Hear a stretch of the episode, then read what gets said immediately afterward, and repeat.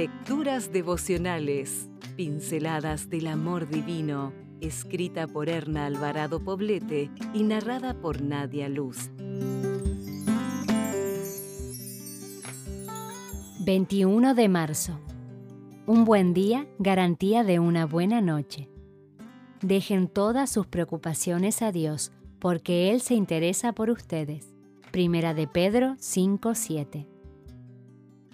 El sueño es un reparador de energía como ningún otro, pues provee descanso físico, restauración emocional y claridad de ideas. Quien ha pasado gran parte de la noche sin dormir sabe que esta experiencia es desgastante, destructiva y devastadora. Dicen los expertos que las mujeres son más propensas a sufrir este trastorno que los hombres, consecuencia tal vez de su manera peculiar, más emocional, de procesar las experiencias vividas.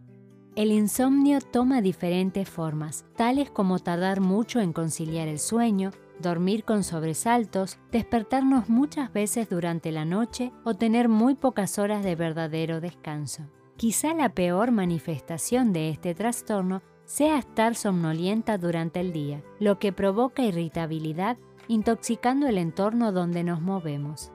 Descartando los insomnios crónicos con bases físicas diagnosticadas, el insomnio suele ser consecuencia de nuestros hábitos y estilo de vida. La preocupación parece ser la causante de las mil y una vueltas que le damos a la cabeza en la cama y la que nos impide descansar. Como consecuencia de todo esto, se genera en nuestro interior una buena dosis de ansiedad al intentar a toda costa dejar de pensar y comenzar a dormir. Esto, lejos de ayudarnos en la situación, todavía la empeora más, para tener un descanso de buena calidad, con sueño profundo y reparador, podemos tomar en cuenta los siguientes consejos.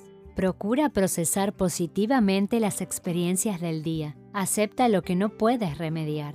Las cosas no siempre salen como las planeaste. Hay muchas maneras de hacer lo mismo.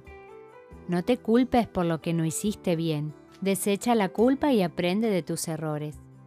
Toma en cuenta a los demás también tienen sus planes y el mundo no gira en torno a ti. En el día trabaja, en la noche descansa. Deja de pensar en lo que no hiciste y en lo que harás al otro día. No te vayas a dormir enojada. Reconcíliate con Dios, con el prójimo y contigo antes de irte a la cama. No te agotes en el día. El exceso de cansancio a veces impide dormir. Y por último, lo más importante, busca a Dios en oración. Cuéntale lo que pasa en tu vida. Es seguro que así tendrás una buena noche de descanso. Si desea obtener más materiales como este, ingrese a editorialaces.com.